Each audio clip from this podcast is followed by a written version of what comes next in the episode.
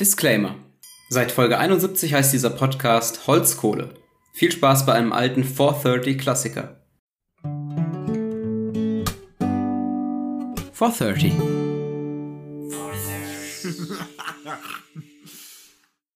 Herzlich und heilig willkommen Ach, nicht schon wieder. zu Folge 41 von 430. Du, Ähm, wartest, du wartest sehnsüchtig drauf. Kannst wieder. Auf was? Auf was? Auf dass du mit 43 dran bist. Wegen. Wegen 430. Three. Wegen Aber, 14, 3. aber so 34 war doch viel cooler eigentlich. Red weiter. Okay, ich rede weiter. Hallo und herzlich willkommen zu Folge 41. Ähm, diesmal bin ich dran. Diesmal äh, habe ich, hab ich mir was Witziges. Na, eigentlich ist es gar nicht witzig. Auch nicht, eigentlich ist es eine, eine sehr erste Folge heute. Mhm. Mhm. Also ich meine, ganz ehrlich, kann eine Podcast-Folge mit dir ernst sein, Juni, wahrscheinlich. Eben, das wäre so das Ding. Nee. Also, was heißt sehr ernst? Wir reden heute über ein relativ ernstes Thema, aber es ist nicht so, dass ihr alle heulen aus der Folge rausgeht. Mhm. Denke ich mal. Ähm, es ist ein ernstes Thema mit einem sehr positiven Fazit, das ich heute ziehen will. Ah, du hast, Fall. du hast schon, du hast die Folge für dich ja, ich habe eine Folge, die Folge ist schon abgeschlossen. Du muss, musst ich, eigentlich nur, muss ich bleiben oder kann, kannst du es machen und ich das ist meine Folge. Du hast letzte Folge 80% geredet. Du Jetzt weißt, wo man Play und Stopp drückt, du kannst es ja eigentlich machen, ich komme dann wieder, wenn du, wenn du dein Fazit Ist erstmal eine Suppe leer. Ähm, genau. Leckerduppe. Wir haben ja letzte Folge über, ähm, über künstliche Intelligenz geredet. Das Mhm. war sehr spannend, sehr aufschlussreich. Du hast äh, eine tolle zweiwöchige Freundschaft mit einem Chatbot äh, angefangen, Ja. der nicht der hellste war, aber was wir machen. Heute will ich ähm, über ein Thema reden, was äh, mich in den letzten Wochen, äh, letzten Monaten, letzten Jahren schon öfters, öfters ähm, ja, beschäftigt hat. Und zwar geht es heute um den Kalten Krieg. Kalter Krieg. Kalter Krieg. Mag ich, mag ich, mag ich, mag ich. Ähm, und zwar, ähm, um genauer gesagt, um zwei Menschen im Kalten Krieg, die eine sehr, sehr entscheidende Rolle gespielt Das haben. hast du schon mal irgendwann angeteased im Podcast, aber wir haben nicht genau darüber geredet, kann das sein? Eventuell. Let's go. Ähm, Ich bin um, um, um zwei Menschen, die eventuell ähm, in ihrer Zeit die Welt vom Untergang gerettet haben. Sie den Dritten Weltkrieg verändert haben durch äh, ihre Taten alleine. Ähm, und zwar sind diese beiden Menschen, Menschen, Menschen Sind zum so. einen äh, Vasili Archipov Mhm. und Stanislav Petrov. Mhm. Ähm, der eine äh, hat gewirkt in den 60ern, der andere in den 80ern. Zwei komplett unterschiedliche Phasen im Kalten Krieg. Mhm. Ähm, mit komplett unterschiedlichen Problemen. Äh, beide aber haben durch, durch ja, mutige Taten dafür gesorgt, dass wir heute noch leben. Mhm. Tatsächlich, weil in beiden Fällen hätte eigentlich nur eine falsche Entscheidung dazu geführt, dass der Atomkrieg losgeht. Krass. Mhm. Und die wenigsten wissen tatsächlich darüber. Ich meine, sowas lernt man tatsächlich, also die Geschichten, die ich euch heute erzählt, ihr lernt ja auch nicht im Geschichtsunterricht. Ja. Ähm, sowas, äh, was ich eigentlich schade finde, weil ich finde, das hat ganz viel, was einem in der heutigen Zeit, wo wir ja wieder irgendwie, wo ja wieder zwei Verrückte in beiden Staaten sind, die gerne mal auf den Atomknopf drücken würden, äh, gibt es einem schon ein bisschen Hoffnung, dass es da draußen immer noch Menschen gibt, die auch in den dramatischsten Sekunden den Kühlkopf bewahren und die richtige Entscheidung treffen. Mhm. Mhm. Aber Also bevor ich jetzt, Franchise Quarterback kann ich immer für euch sein. bevor ich jetzt äh, zu viel äh, vorwegnehme, fange ich einfach mal mit der ersten Geschichte an. Und zwar äh, handelt diese erste Geschichte im Oktober 1962. Und der äh, geneigte Geschichtskenner will jetzt wissen, was war im Oktober 62? Der Beginn des Kalten Krieges. Kuba-Krise. Richtig, die Kuba-Krise. Genau. Äh, Nochmal eine kurze, eine kurze Zusammenfassung zur Kuba-Krise für alle, die, äh, die sich äh, äh, nicht mehr so gut an den Geschichtsunterricht ab der achten Klasse erinnern, weil gefühlt war es bei dir auch so, dass man ab der achten Klasse nur noch den Kalten Krieg gemacht hat. Bis zum Abi. Ähm, nee, ganz viel auch Drittes Reich. Na, okay. Also bei uns gefühlt war, war alles irgendwie nur noch Kalter Krieg. Ich habe gerade noch fiese Flashbacks zu einer Challenge aus dem Podcast, was Kuba-Krise angeht. Aber red Stimmt, weiter. ich erinnere mich. Ähm, genau, kurze, kurzer äh, Roundup äh, Kuba-Krise. Ähm, in Kuba äh, kam 1959 nach der Revolution Fidel Castro an die Macht. Mhm. Und der war sehr, sehr, sehr kommunistisch eingestellt. Was die USA weniger toll fand, weil Kuba im Prinzip im Vorgarten der USA ist. Mhm. Also äh, Kuba liegt ja im Prinzip direkt vor Florida. Ähm, direkt um die Ecke. Das wiederum fand äh, die Sowjetunion damals eigentlich ganz knorke, weil ähm, sie sich dachten, ach, wie wäre es, wenn wir da einfach mal so ein paar Lang äh, Mittelstreckenraketen auf Kuba stationieren. Ähm, was wiederum die USA weniger to äh, toll fand. Ähm, und am 22. Oktober ähm, hat dann John F. Kennedy in einer Fernsehansprache verkündet, dass äh, da Langstrecken- und Mittelstreckenraketen auf Kuba stationiert wurden. Ähm, tatsächlich wusste das schon viel früher, aber damals kam es dann auch an die Öffentlichkeit.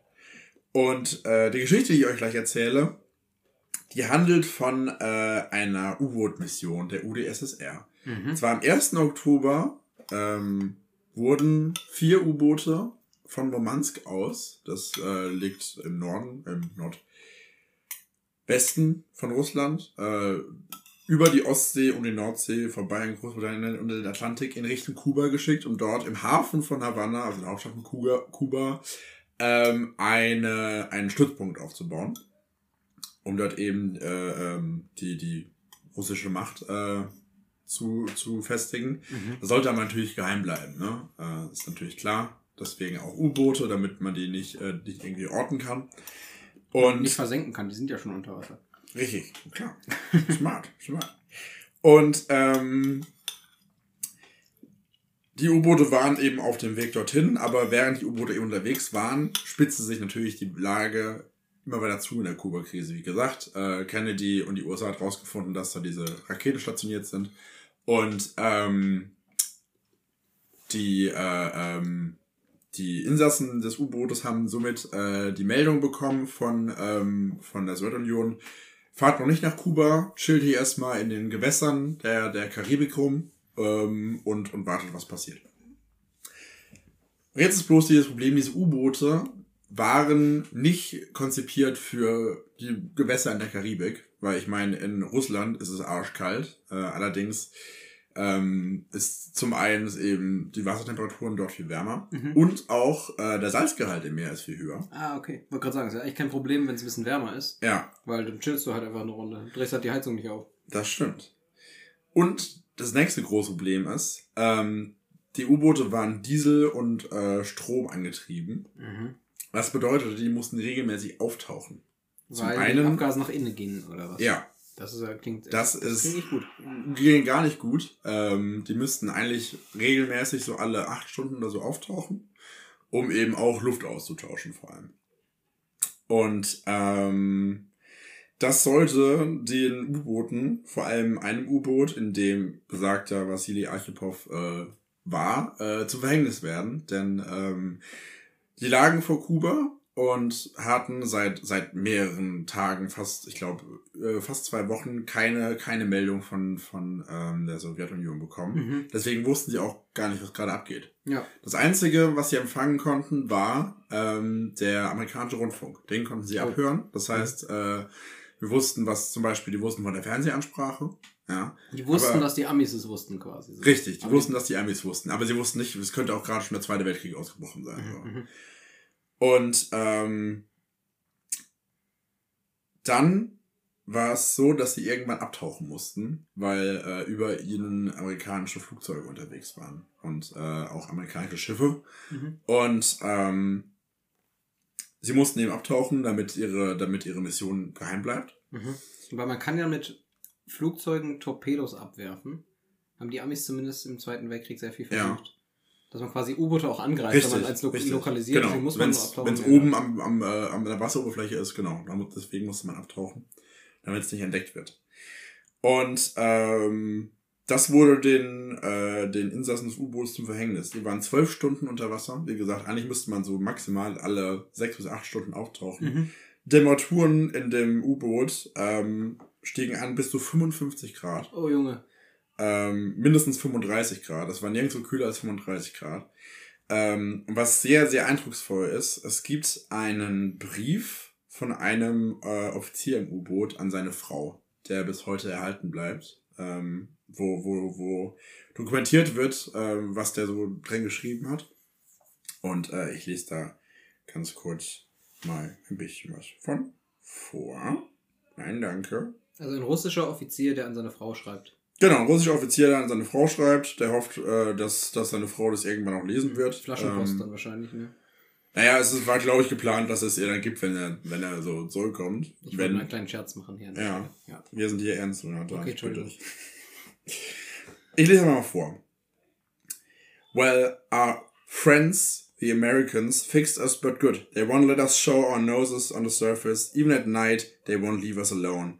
And in such a situation, when you think all this was bad enough, the commander's nerves start fraying around the edge. Thus, I became an enemy of the nation, a criminal.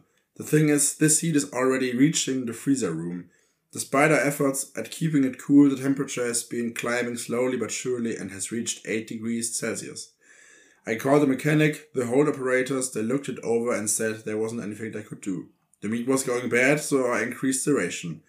When the provisions go bad on purpose, oh, no, when he, uh, when the commander found out the temperature in the freezer had gone up, he said I was making the provisions go bad on purpose.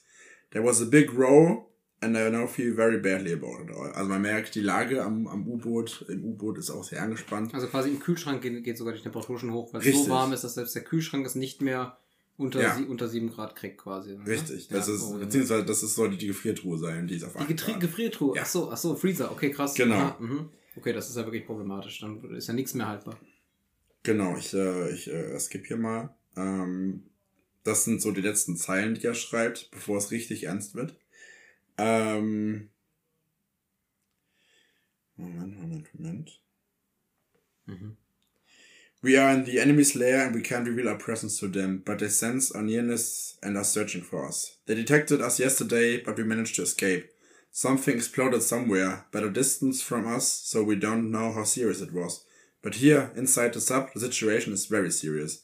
The men are feeling notably worse. A lot of them are ill, people are fainting, many have swollen feet, not one, no one can sleep in this monstrous heat and stuffy air, even though everyone is very tired and weak. Everyone's skin is covered with rash. Um,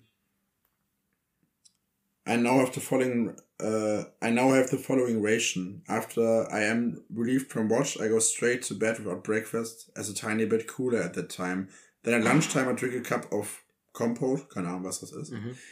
Ähm, und das geht immer so weiter. Er sagt damit unterem auch, äh, dass die Wasserrationen äh, begrenzt sind auf 250 Milliliter am Tag. Oha. Für alle, die da Glas. unten sind. Glaswasser. Ein Glas Wasser am Tag. Junge Vater. Bei 55 Grad. Mhm. Ähm, und das ist das letzte, was er schreibt. The worst thing is that the commander's nerves are shot to hell. He's yelling at everyone and torturing himself. You can tell he's never before been on independent voyages. He doesn't realize he should be saving his own strength and the man's too. Otherwise, we are not going to last long. He's already becoming paranoid, scared of his own shadow.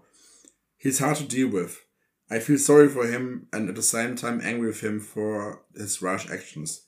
Our poor doctor, he can't even take a patient's temperature as there's no place on the sub where the air temperature would be under 38 degrees. So all parameters are scale off. Ah, ja, dumme. Ja, ja, ja.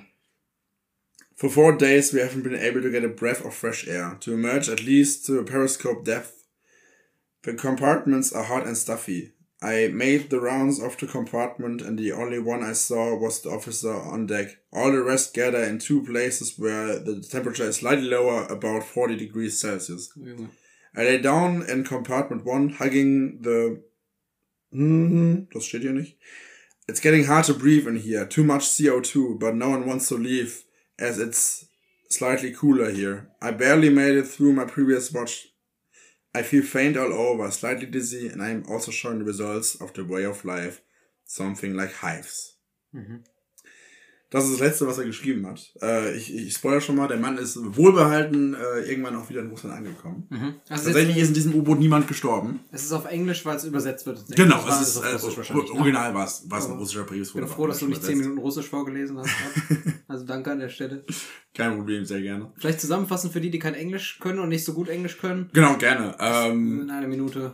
Im U-Boot ist gerade alles geht runter drüber, alles ist scheiße. Ähm, der Offizier, äh, also der, der, der U-Boot-Chef sozusagen, äh, dem seine Nerven liegen blank. Ja. Ähm, das wird auch gleich eine sehr, sehr wichtige Rolle spielen. Mhm. Ähm, und äh, in den Temperaturen sind sie sehr, sehr hoch. Äh, es ist Ja. nirgendwo viel kälter als 40 Grad. Temperaturen teilweise hoch bis zu 55 Grad.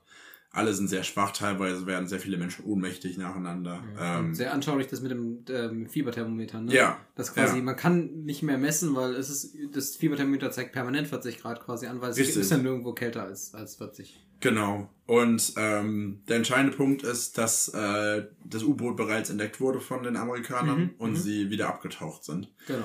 Und die Amerikaner fliegen jetzt mit ihren Flugzeugen über, das, über dem U-Boot und werfen kleinere Handgranate, große Bomben ins Wasser. Ja, ja, Die ja. natürlich keinem U-Boot irgendwas antun könnten. Aber sozusagen zur Einschüchterung und äh, zu sagen, hey, ihr müsst auftauchen. Mhm. Und ähm, ich habe äh, ja auch vorgelesen, dass der, dass der Chefoffizier, dass die, bei dem die Nerven blank liegen. Mhm. Und jetzt kommt eine ganz entscheidende Sache ins Spiel, denn äh, an, auf diesem U-Boot äh, ist eine Spezialwaffe, nämlich ein Atomsprengkopf, Ja. ein ja. Atomtorpedo. Äh, jedes dieser vier U-Boote hat einen Atomtorpedo dabei. Und ähm, Da weiß ich tatsächlich sogar drüber, dass die amerikanischen Geheimdienste keine Ahnung hatten, dass die Russen sowas können, ne? ja, Ja. das äh, war damals tatsächlich, das waren die ersten U-Boote ihrer Art, die sowas konnten. Mhm. Und ähm, die hatten von der UdSSR, von der Sowjetunion, hatten sie die Anweisung, nur in drei Fällen äh, diesen Torpedo abzuschießen. Mhm. Fall Nummer eins ist, wenn äh, sie unter Wasser sind und äh, von, von, von amerikanischen U-Booten angegriffen werden und ein Loch im Rumpf bekommen, dann sollen sie abschießen. Mhm. Fall Nummer zwei ist, wenn sie über Wasser sind und ein Loch im Rumpf durch einen Angriff bekommen. Ich erkenne ein Muster. Und Fall Nummer drei ist, wenn die Sowjetunion sagt, sie sollen das Ding abschießen. Und Fall Nummer 4, Kühlschrank wird im Freezer wird wärmer als 8 Grad. Richtig. ähm, Junge, Junge. allerdings ähm, hat der Hauptoffizier ein bisschen die Nerven verloren und hat gesagt, wir schießen das Ding ab. Oh Junge. Ähm, Ja, der kann ja auch nicht mehr klar denken, da muss man ihn auch in Schutz nehmen. Ich meine, Richtig. der ist da unten äh, quasi in einem U-Boot in einer miesen Situation. Das stimmt. Ja. Glücklicherweise ist es aber so, dass der Mann das nicht alleine entscheiden kann. Die Protokolle geben vor, dass die drei Hauptoffiziere im U-Boot ähm, alle zustimmen müssen. Erst dann äh, kann dieser, dieser äh, Torpedo abgeschossen werden. Mhm. Und einer dieser drei äh, Offiziere ist eben, wie gesagt, dieser, ähm, dieser Archipov. Mhm. Und ähm, der andere, der zweite Offizier, äh, ist sozusagen das Ziehhündchen vom, vom Chefoffizier. Er sagt, ja klar, wenn der Chef das sagt, dann machen wir das. Ja. Ja. Aber Archipov sagt, nee, das machen wir nicht. Krass. Und der ist machen wir niedriger im Rang als der Chef Ja. wahrscheinlich vom U-Boot. Muss ja. Ja. logischerweise sein, ja. Genau. Aber er sagt, nee, das, das, das tun wir nicht. Und ähm, daraufhin überredet er selbst, er alleine, den, den, den, den Hauptoffizier, dass die jetzt auftauchen. Mhm. Die Russen äh, tauchen auf und äh, werden halt direkt äh, von den Amerikanern gesehen. Ähm, daraufhin äh, werden sie wieder weiter von den Amerikanern provoziert. Die Amerikaner würden das natürlich nicht machen, wenn die wissen, dass die da einen fucking Atomtorpedo auf diesem U-Boot haben. Mhm. Wissen sie aber nicht. Ja. Ähm, Aber provozieren heißt, die, die greifen die nicht sofort an. sie greifen sie nicht sofort an, nee. Aha. Man Sie- will ja sie- auch, sie- es ist ja gespannt zwischen beiden, zwischen beiden Fronten. Man will ja auch jetzt kein U-Boot unbedingt versenken direkt. Genau, Weil das könnte ja alles in Atomkrieg auslösen. richtig, richtig. Ja. ja. Das, das wissen ja auch beide Parteien. Und ähm, daraufhin will der Hauptoffizier ein weiteres Mal den, den, den Torpedo zünden, als sie schon an der Oberfläche sind. Mhm. Woraufhin wieder äh, Petrov sagt, nee, das machen wir nicht. Ar- Archipov. Äh, Archipov, genau, Petrov war der andere. Ja. Wo nämlich gleich äh, komme. ich habe zugehört. Ja. Mhm. Ähm, und ähm, ja, daraufhin bleiben sie, ähm, ähm, müssen sie so zwölf Stunden an der Oberfläche bleiben, um eben wieder Luftaustausch zu machen und Während so. die Amis Handgranaten um sie rum explodieren. Während die Amis das amerikanisch so tun, was man sich so vorstellen kann, nämlich sie werfen äh, Cola-Dosen und Zigarettenschachteln auf das U-Boot. das, wurde, das wurde zumindest überliefert. das ist sehr amerikanisch, ja. Ja. Und buhen sie aus für schlechte Schiedsrichterentscheidungen. genau. Ja. Ähm, ja, irgendwann äh, taucht das U-Boot wieder ab und zieht von dann. Die Mhm. Kuba-Krise wird äh, durch Khrushchev und Kennedy, die ja damals die, die Mhm. Führer von Sowjetunion und USA waren, diplomatisch gelöst und äh, der Atomkrieg wurde am Ende vielleicht nur durch eine Person äh, abgewendet, die gesagt haben, nee, wir behalten jetzt mal die Nerven. Mhm. Und Können, können wir kurz drüber reden, was, was das ausgelöst hätte, was das für ein Sprengkopf war? Also es ist ein nuklearer Sprengkopf. Ähm, einem Torpedo oder wie genau? Also es ist ein nuklearer Sprengkopf, der ungefähr so viel Kraft hatte wie eine Hiroshima-Bombe. okay, das heißt, man könnte da wirklich eine Stadt mit zerstören, Ja, wenn man das genau. einfach an so eine Küstenstadt drauf feuert. Genau, Als Torpedo oder wie, wie das Ja. ausgesehen. genau. Und das hätte natürlich provoziert, dass die Amis sofort auf Russland schießen. Ja. Wenn eine ganze Stadt in Schutt und Asche gelegt wird, würden die sofort auf die Russen schieben. Selbst wenn sie es nicht verstehen würden, ne? Genau, genau. Also wer, wer sollte es sonst sein? Genau, ja. Ja, das äh, ist, ist, ist die Geschichte Nummer eins. Ähm, Fun Fact, als die, ähm, als die U-Boote zurück angekommen sind in Russland, wurden sie erstmal als, äh, äh, als Vaterlandsverräter behandelt, Ja, klar. weil sie eben ihre Mission nicht erfüllt haben. Aha. Was war denn genau die Mission? Warum waren die, Die da? Mission war ja, dass sie äh, ähm, in den Hafen von, von Kuba einlaufen und vor allem war die Mission eben, dass es geheim bleibt. Mhm. Weil es ja nicht geblieben ist, weil sie Alles mussten nicht, auftauchen. nicht so geklappt, ja. Ja, sie mussten ja auftauchen. Ja, ja. Und äh, einer der Offiziere, der sie empfangen hat, hat gesagt, äh, sie hätten eigentlich auch da unten gleich sterben können. Mhm. So. Erst äh, Just, viele, just Russian things. Halt. ja genau. Ja. Erst viele, viele Jahre später äh, wurde entschieden, dass sie richtig gehandelt haben. Ähm, also ja, sehr, sehr äh, extreme Dinge. Und ähm, ja, das ist sozusagen die, die, die erste Geschichte. Danach hat sich ja, nach der Kuba-Krise hat sich alles ein bisschen entspannt im Kalten Krieg. Ähm, natürlich nicht für lange, ne? Es gab ja noch viele Sachen danach. Es gab einen Vietnamkrieg, Koreakrieg, Ja. Stellvertreterkriege. Stellvertreterkriege, Ja, ja. genau. ja. Ähm, aber es gibt noch eine zweite, noch eine zweite Situation, äh, noch einen zweiten großen, äh, äh, noch eine zweite große Edge, auf der die Menschheit stand und ähm, die finde ich viel, viel, die Story finde ich noch viel, viel ähm, extremer als die andere. Ähm, die ist einfach, also da, da werde ich immer wieder, also das ist die Bewunderung, die ich für diesen Menschen empfinde, lässt sich nur sehr, sehr schwer in Worte fassen. Mhm. Wir schreiben den 26. September 1983 Mhm. und äh, die Geschichte handelt um Stanislav Petrov, Mhm. habe ich ja vorhin schon gesagt. Ja. Ähm, der hat Nachtdienst in einem äh, sowjetischen Luftverteidigungsstützpunkt. Und zwar arbeitet er mit dem äh, Frühwarnsystem OKO oder OKO. Ähm, das ist so äh, der neueste Hightech, den es gibt. Ähm, der ist natürlich auch geheim. Ähm, die Amerikaner wissen nur, dass die Russen da was, was krasses haben. Frühwarnsystem für, für Atomraketen natürlich. Mhm. Ähm, relativ neu. Ähm, und man sagt natürlich, klar, es ist unfehlbar. Ja, ja, muss Ja. ja. ja. Natürlich, damit, damit äh, man, man sein Gesicht bewahrt und Das so. war die Atom, äh, Atomkraftwerkzeit, ne? genau. Wo alles an unfehlbar war. Sowieso. Das war, ich meine, das war ein Jahr vor, vor Tschernobyl. Also Ja, ja, drei Jahre, aber ja. drei Jahre, genau. Was 83 hast du gesagt? 83. Ja, genau, aber ich meine, es war so die Zeit von Atomenergie. Ja. Ja. Shish. Ähm, ja, und äh, zu dieser Zeit war auch wieder äh, die Lage in, im Kalten Krieg sehr angespannt. Mhm. Ähm, vielleicht äh, hast du schon davon mal gehört, dass äh, Russland damals äh, eine Woche davor, bevor das passiert ist, eine ähm, eine koreanische, äh, ein koreanisches Flugzeug abgeschossen hat, weil es über russischen Luftraum Mhm. geflogen ist und alle zwei Insassen damals gestorben sind. Mhm. Und äh, der Präsident, ich weiß tatsächlich gar nicht, wer damals US-Präsident war. Also Ronald Reagan. Das könnte Reagan gewesen sein. 83? Ja. Ja, hat, hat gesagt, dass äh, ja, UdSSR ist das Aufgebot des Bösen und in, Mhm. der, in der modernen Welt und, und äh, genau, ganz, ganz schlimme Sachen. Deswegen, ähm, ja, wieder äh, äh, sehr angespannte Lage und zu der Zeit gab es äh, insgesamt 10.000 Atomraketen, Mhm. die weltweit einsatzbereit waren. 10.000 Atomraketen, das ist genug, um die Menschheit mehrfach auszurotten. Mhm. Jetzt gerade gibt es weniger. Weniger, ja. Ja, aber nicht es- essentiell weniger. Nicht essentiell ähnlich, weniger. Ähnliche Menge. Genau. Aber Ähm, vielleicht könnte vielleicht sogar, so könnte es sogar mehr sein, wenn alle Indien und Iran alle dazu zählen. Das stimmt, ja. Na gut, aber ja. Und ähm, kurz vor Mitternacht wird eben von diesem Frühwarnsystem OKO ein Raketenstart gemeldet. Oh. Ein Raketenstart aus einer Militärbasis in Montana in den USA. Mhm. Und ähm, das äh, Vorgehen normalerweise von, von einem Offizier ist, wenn ich sehe, da ist ein Raketenstart, dann melde ich das eben an den Kreml. Mhm. Aber Petrov saß so da und hat sich so gedacht, wenn die USA angreifen würde, dann würden die nicht eine Rakete schicken. Mhm. Aber eine Rakete aus einer Militärbasis, das würden die nicht machen. Ja. Und hat nichts gemacht. Hat gesagt, nee, das, das machen die nicht. Das muss ein Fehlalarm sein. Mhm. Wobei man ja dachte, das Ding ist unfehlbar. Ja, ne? ja. Jeder war ja, hat ja gesagt, na, das, da funktioniert alles, das kann eigentlich gar keine Fehlalarme machen.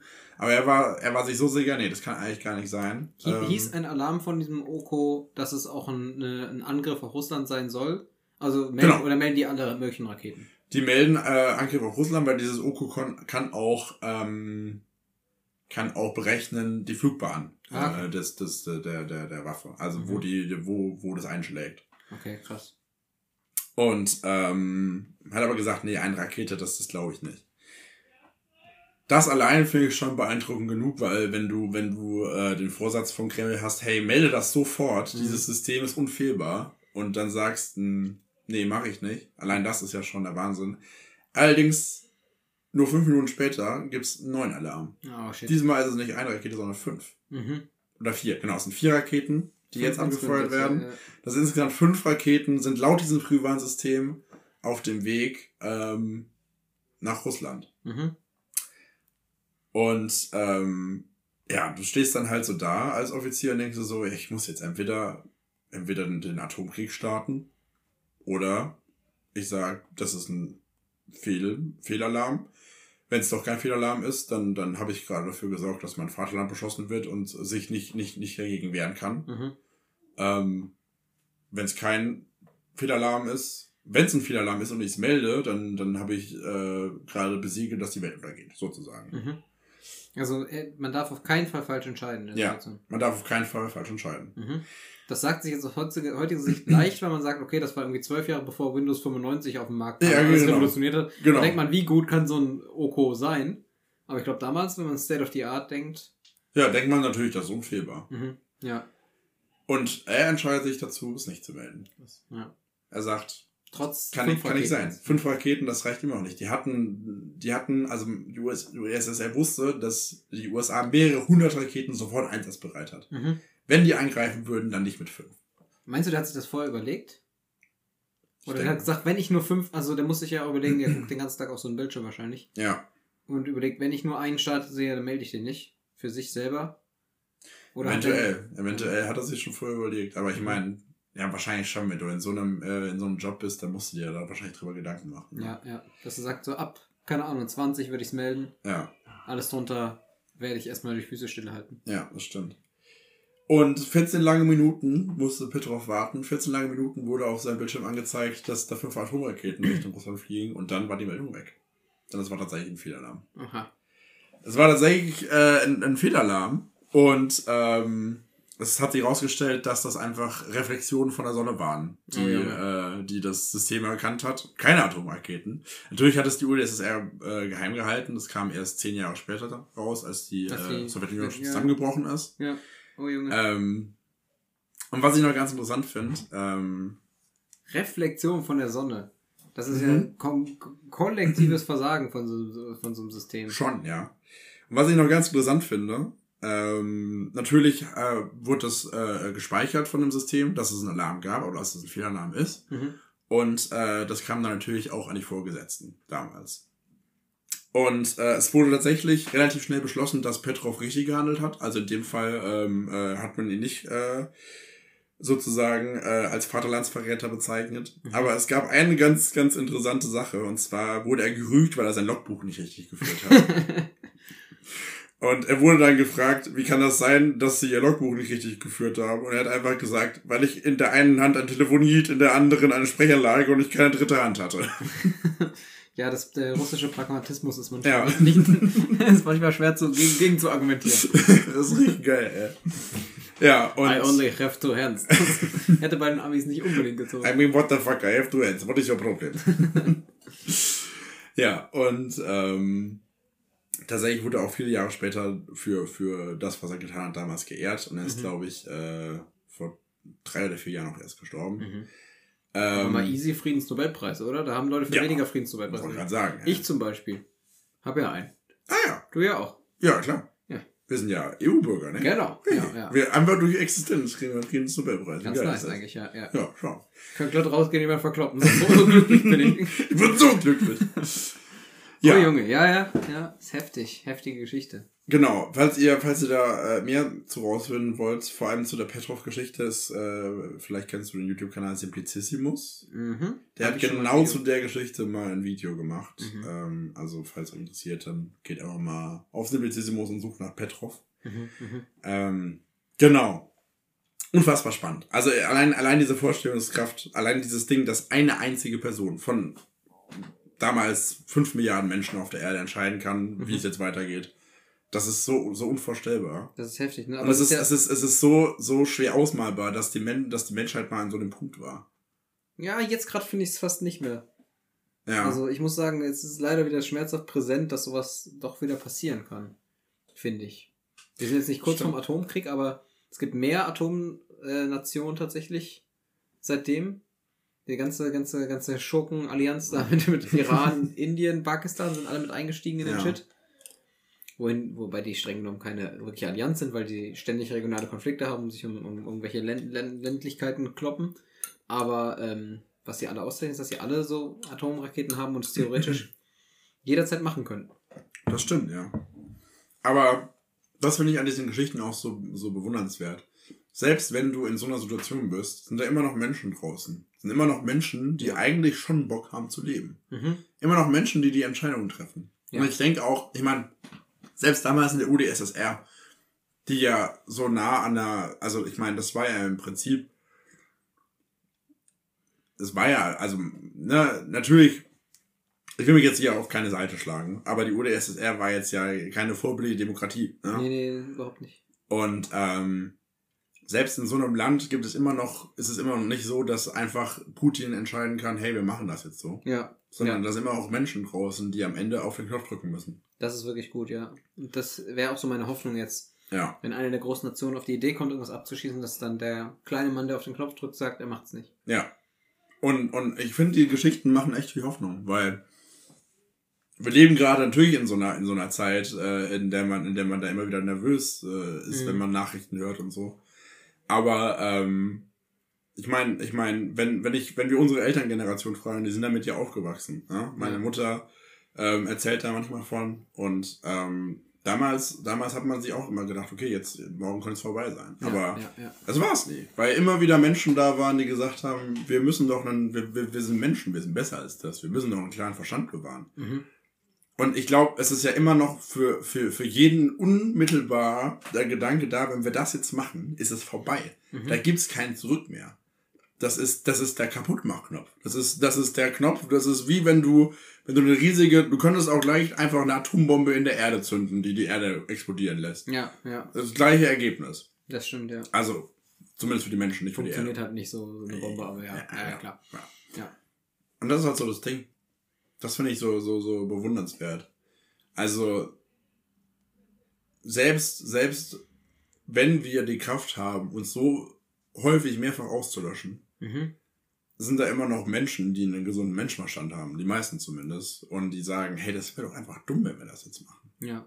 Natürlich trost du als Staat damit, wenn du in einem Konflikt bist, aber wirklich machen? Mhm. Glaube ich mhm. nicht. Ich, ich glaube nicht, dass wir Natur, ich, werd, ich glaube nie, dass wir, wir werden nie Naturkriege erleben.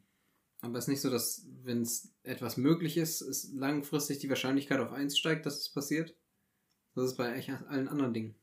Ja, aber ich meine, hm, bei diesen Dingen, da ist, ist, da, ist da immer der menschliche Faktor mit dabei? Mm, ja. Okay. ich weiß es nicht. Nein, kann ich nicht sagen. Aber es ist halt schon. Es braucht, es muss ja nur so sein, dass, dass der, der es entscheidet, irgendwie aus persönlichen Gründen eine dumme Entscheidung trifft. Aber glaubst du, wenn der aus persönlichen Gründen dumme Entscheidungen trifft, ist er dann in dem, hat er den Job dann? boah, kommen immer die Leute mit den besten Führungszeugnissen in den besten Job? Naja, in solche Jobs. Weiß ich ja nicht. Also, ja, weiß ich auch nicht. Schwierig. Ich dachte auch nie, dass, dass jemand Präsident werden kann in den USA, der, der sie nicht mehr alle, alle hat. Auf dem Level. Ja, okay, guter Punkt. Also, ich weiß nicht, wer, wer unter Trump jetzt äh, ähm, den, den, die, die Atomcodes hatte. Aber wenn Trump den eingesetzt hat, you never know. Das stimmt natürlich. Also glaubst du, glaubst du, trotz des Faktes, dass, dass, es, dass es eben diese Menschen an den Knöpfen gibt, äh, ähm, könnte es einfach passieren, dass, dass, dass, dass denen auch mal die Sicherung durchbrennt. Ich hoffe es nicht tatsächlich. Tatsächlich gab es ja bei Trump auch den Moment, wo er fast mit dem Iran-Krieg angefangen hat. Ja. So der beste Trump-Moment seiner, seiner, seiner Amtszeit. Ja. Wenn man irgendwas mal loben kann, dass er da den Krieg kurzfristig, dass er, dass so ein Bekloppter wie Trump, der geht ja, ja kaum Bekloppter, dass der in der Situation irgendwann auch gesagt hat, lass mal nicht machen. Lass mal nicht machen. Iran hat auch Atomwaffen, ja. so, lass mal nicht machen. Das fand ich immer noch bewundernswert. Also das, das macht mir Hoffnung. Ja. Dass selbst so, so jemand, wo du denkst, okay, hier Trump, wir lassen dich mit diesem Supermodel zehn Minuten in diesem Raum an, versuchen einfach nichts mit dir anzufangen. Und, das klappt dann so, genau. Anfangen. zehn Minuten. Reicht, das reicht mir. Spielen? Spielen. reicht so. Ne, also das ist, allein, dass, dass, dass so jemand das auch in der richtigen Situation das richtig entscheidet. Ja. Das gibt mir Hoffnung, ja. Aber ja, an sich muss ja nur, das ist das Blöde, wenn man sagt, es muss halt, wenn es 20 Mal noch in den nächsten 100 Jahren die Chance dazu gibt, muss das 20 Mal klappen. Also ich glaube, dass es da viele gute Geschichten gibt, wo Leute das sowas unter, unterbinden. Vielleicht sogar Sachen, die einfach noch gar nicht in die Öffentlichkeit Das denke ich mir auch, als ich das heute so nochmal recherchiert habe, wie viele Geschichten es davon vielleicht geben Vielleicht ist das ja gestern passiert so und das ja. wird einfach in zehn Jahren erst veröffentlicht. Ja. Aber gestern gab es vielleicht eine Möglichkeit, dass die Welt untergeht und irgendein ein, ein Dimitri hat es entschieden, hat es verhindert. Niemand weiß es. Genau, niemand weiß das. Vielleicht kommt es auch nie raus. Props an dich, Dimitri. Genau, danke Dimitri, falls es dich gibt. Ja. Ja. Ich hatte einen Dimitri bei uns im Dorf. Und der war, der hat. War der, war der so ein Atomkriegverhinderer? Oder nee, das war, so ein, so ein Atomkriegmacher? Das war so ein Atomkriegmacher. Der hat den Knopf einfach gedrückt an so ein, weil ihm langweilig ist. Der Was macht der Knopf hier? Der hatte vor mir den Wochenspiegel-Austrag-Job und ich habe den bekommen, weil der bei einem Typen, wo keine Werbung einwerfen, 50 Werbung eingeworfen hatte. Deswegen habe ich einen Wochenspiegel-Austrag-Job bekommen. Kleiner Funfact am Rande. Props an Dimitri hier. Geil, Dimitri. Bester Mann.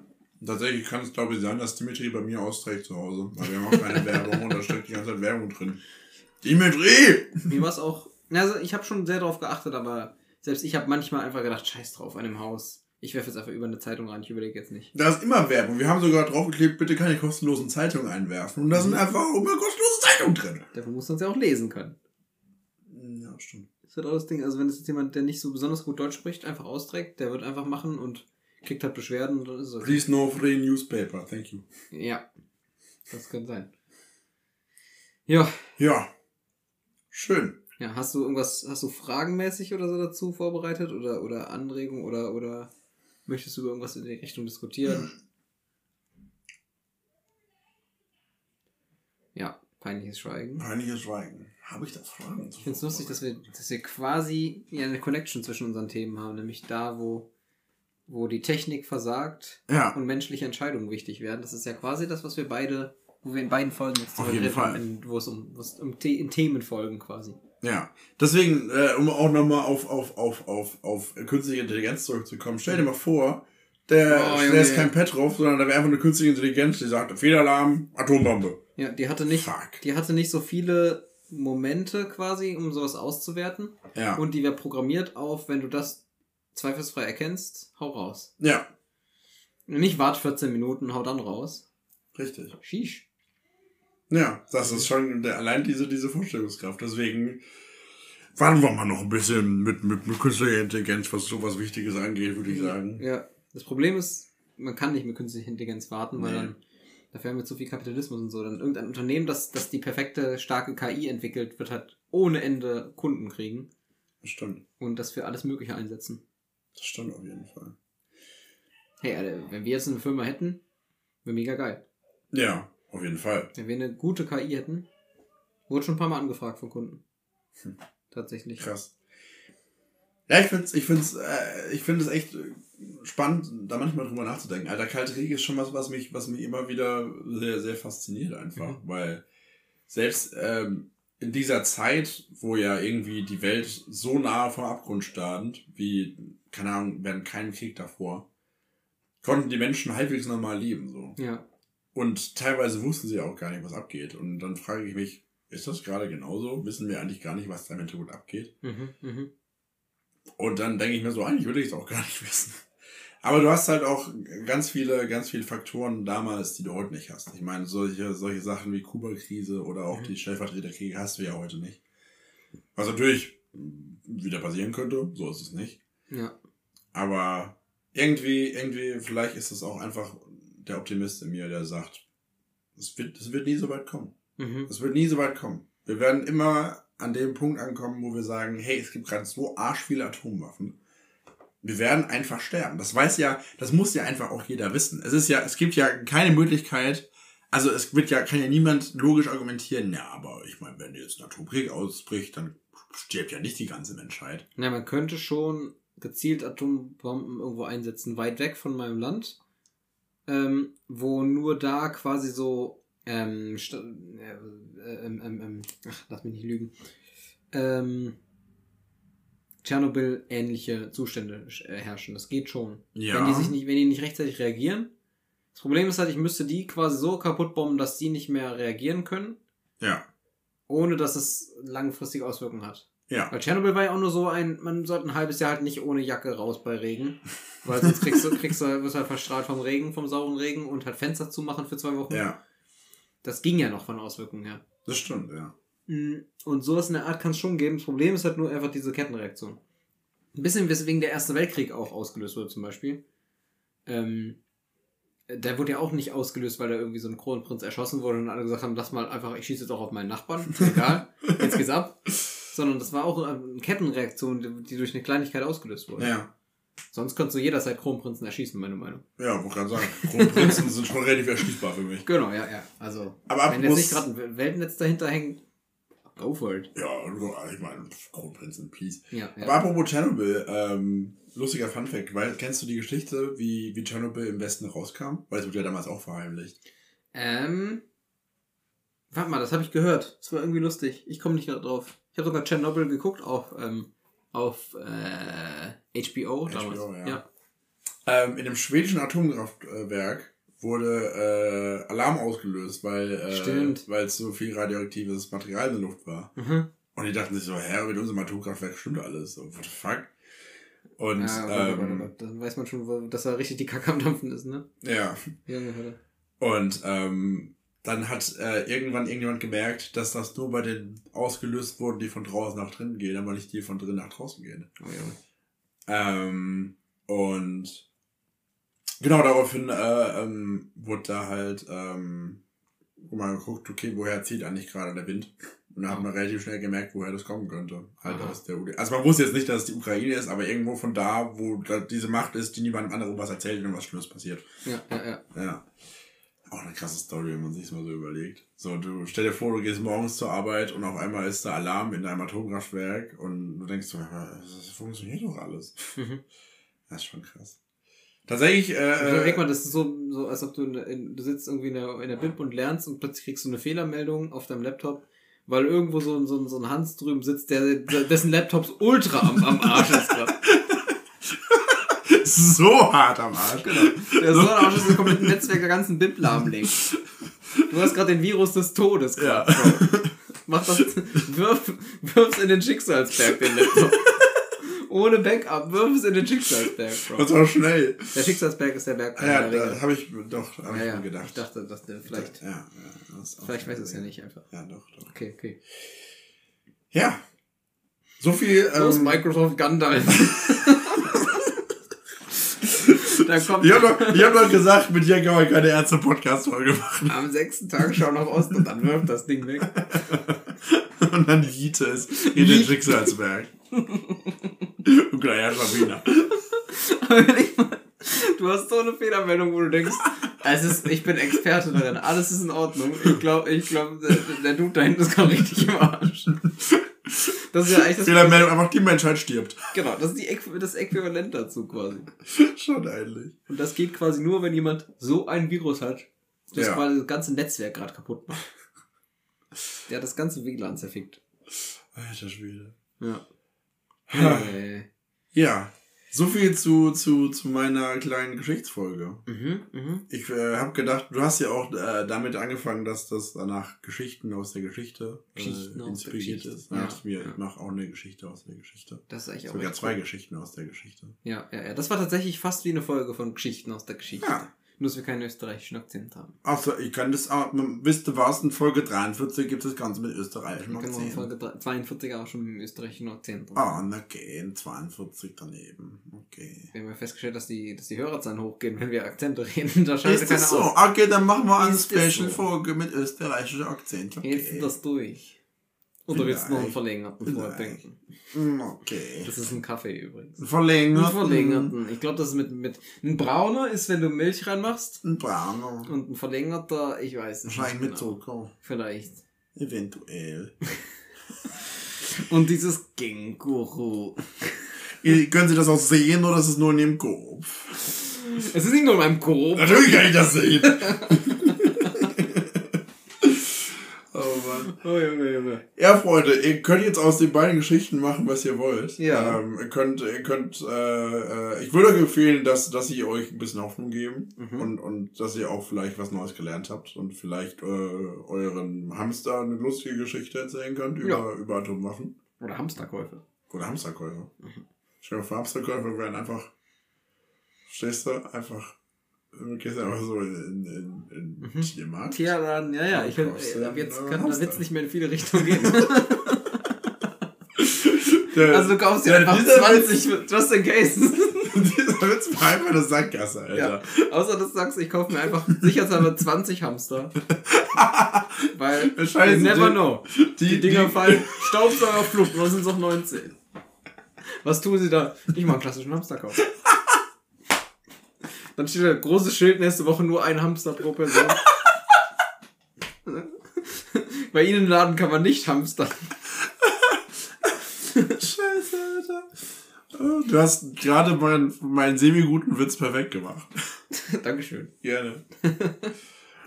Ah. Ach ja. Ja, schön. Mhm. Genau, also wie gesagt, macht, macht, macht aus den Geschichten, was ihr wollt. Ich hoffe, sie geben euch ein bisschen Hoffnung, das, das tun sie zumindest mir. Ähm, immer wenn ich so äh, wenn ich so lese, dass Putin seine Atomstreitkräfte irgendwie vorbereitet, denke ich mir, ah, da draußen gibt's noch ganz viele Petrovs und ich habe wieder ah, vergessen, wie der andere heißt. Ah, Archipovs. Petrovs und Archipovs. Mhm. Das ist auch so ziemlich das Lustigste, was man sich vorstellen kann. Petrov und Archipov. Petripov, Archipov. Ich finde Petrov und Archipov, das klingt wie so eine Kinderserie. von zwei, zwei Leuten, die sehr viel arbeiten und, ja. und, und, dafür sehr belohnt und, werden. Und, in dieser äh, Kinderserie. Ich wollte gerade sagen, und die haben eine, eine, Frau zu Hause, die für sie kocht, wenn sie heimkommen. Und, Alle äh, heißen Olga. Olga. Okay. Olga Archipova. Äh, ich würde sagen, äh, ach komm on. Ab Folge 42 und 43 werden ähm, wir wieder ein bisschen öffnen für euch Schlawiner. Jawohl. Und zwar können wir, können wir das Thema jetzt ja noch nicht bekannt geben, sondern wir haben beide unseren eigenen WhatsApp-Verteiler. Ja. Und werden da mal ein bisschen reinschreiben, was so bei der nächsten Aufnahme, die wird sich ein bisschen jetzt hinziehen, denke ich mal. Ja. Ähm, wenn die nächste Aufnahme kommt. Aber bis bei der nächsten Aufnahme hätten wir ganz gern Fragen zu einem bestimmten Thema von euch. Äh, mhm. Äh, und werden euch dann dazu äh, was schreiben. Ja, wenn keine Fragen kommen, ich meine, das Thema steht da fest, dann machen wir selber was draus. Ja. Aber sagen wir mal, wenn es jetzt noch so ein, zwei Fragen dazu gegeben hätte, wäre das die Folge schon, schon abgerundet. Oder? Ja, auf also, Fall. Wenn jetzt jemand noch gesagt hätte, er hat was zum Thema. Ich meine, man kann das Thema ja möglichst weit fassen. Mhm. Du kannst ja quasi sagen, es geht um das und das Thema bei dir, aber äh, generell Fragen zu dem Bereich mhm. wären cool. Mhm. Und dann kriegt man die Fragen herein und die kann man sich vorher schon anhören, weil man bereitet das Thema ja auch vor. Dann kann man es auch gescheit äh, mit einbauen quasi. Klingt ja, gut. Klingt gut. Ich habe auch schon eine Idee für die nächste Folge. Ich auch. Und diesmal wird's, äh, nächste Folge wird's sehr, sehr witzig. Das okay. Ich, ich habe auch ein paar lustige Ideen gehabt. Ähm, mal gucken. Sehr schön. Also 42 mache ich, du machst 43. Jawohl. Da hast du deine 43. Alrighty. Gut. Dann vielen Dank wieder fürs Zuschauen, ihr ja. kleinen Schlawiner, ihr an den Empfangsgeräten. Ja, ich fand das Thema sehr spannend, muss ich sagen. Ähm, fand's cool, dieses, dieses Geschichte-Format ist tatsächlich ganz anders, als ich es gemacht habe. Mhm. Äh, aber geil, auf jeden Fall. Ja. Kann man gerne gern nochmal so machen, aber ich find's gut, dass man das in verschiedene Richtungen interpretieren kann. Auf jeden Fall. Und sich äh, das Thema so ein bisschen zurechtlegt, wie man halt Bock drauf hat. So ist es. Genau. Also freut euch schon mal auf die nächsten Themen. Wie gesagt, ihr bekommt in den nächsten Tagen Nachrichten von Jonathan und mir. Ja. Äh, und ganz wichtig, das sagen wir am besten jetzt schon mal dazu, ähm, natürlich dem jeweils anderen nicht verraten, was das Thema ist. Genau, ja. Also, das wäre äh, sehr von Vorteil. Wenn ich in diesen Verteiler reinschreibe, das Thema ist Pferdekacke, mhm. Miriam wird sich gleich ausrasten. Oh, ich hab Durst! Genau. Dann bitte nicht Joshua schreiben, ah, voll cool, dass das Thema Pferdekacke ist. Ja. Deswegen, ähm, ja, der andere, jeweils andere weiß nicht, worum es geht. Genau. Das äh, ist, ist der ganze Witz bei der Sache. Alrighty. Vielen Dank fürs Zuschauen. Und dann, ihr Schlawiner, habt ein schönes Wochenende, einen schönen restlichen Mittwochnachmittag. Ja. Und, äh. Bis dann, Antenne. Ja. Tschüss mit V. Äh, und, äh, Bye mit Ei. Bye. Bye. War das traurig? Das war noch richtig. 3, 2, 1. Bye. 430. 430.